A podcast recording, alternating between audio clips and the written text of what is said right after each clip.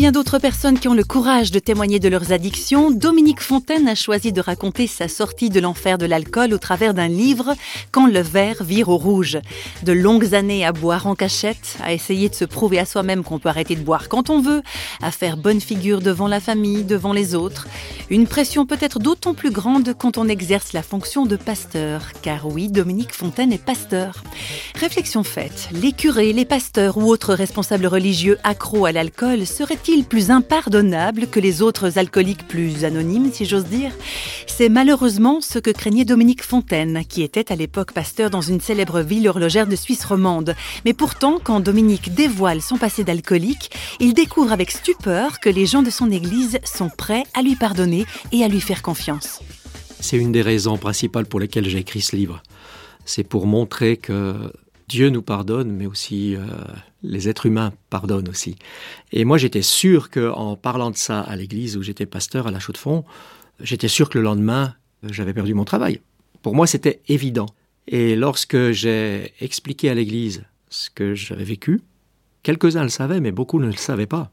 Et quand je leur ai demandé pardon, eh bien, il s'est passé quelques secondes de silence, puis ensuite une personne a commencé à se lever en disant Dominique, je te pardonne. Une autre s'est levée. Dominique, je te pardonne. Il y a eu un vent comme ça de pardon dans l'église. Il y avait quelques pasteurs de notre mouvement d'église qui étaient venus.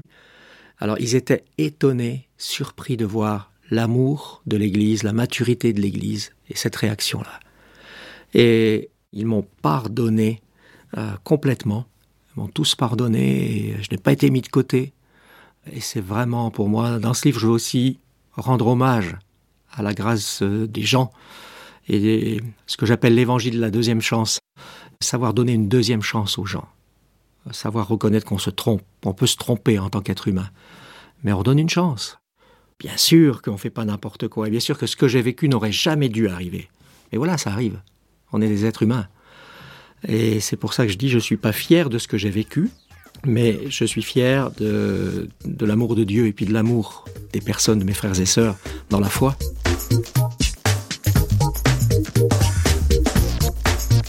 Travers des réactions des gens de son église, Dominique Fontaine dit avoir expérimenté que, je le cite, l'homme est plus important que la fonction, que le ministère.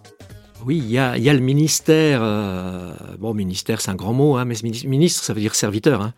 Peut-être que les gens des gouvernements, s'ils réalisaient ça un peu plus, euh, on est des serviteurs. Mais voilà, c'est ce à quoi on est appelé c'est pas tellement la fonction qui, est importante, c'est l'être humain. Parce que quand l'homme ne va plus, bah, la fonction va plus non plus. Et quand l'homme va bien, bah, on peut bien accomplir notre fonction. Et ça, ils l'ont compris dans l'Église. Ils se rendaient compte qu'il y avait un homme à sauver, qu'il y avait quelqu'un à sauver. Et pas seulement une, étiquette d'un pasteur qui avait été entaché par ce que j'avais fait. Et puis qu'après, voilà, pour garder cette euh, étiquette bien propre, bah voilà, on zigouillait le bonhomme. Non, ils ont, ils ont vu le bonhomme qu'il fallait sauver. Et en, accordant le pardon, ben non seulement j'ai été sauvé de ce dont j'étais esclave, mais depuis, ben j'ai pu encore plus mieux accomplir mon travail, mon ministère.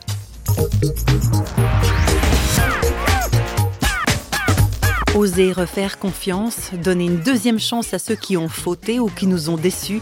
Comme vient de le dire Dominique Fontaine, il y a là quelque chose d'extrêmement libérateur, quelque chose qui fait penser à cette fameuse prière Pardonne-nous nos offenses, comme nous pardonnons aussi à ceux qui nous ont offensés.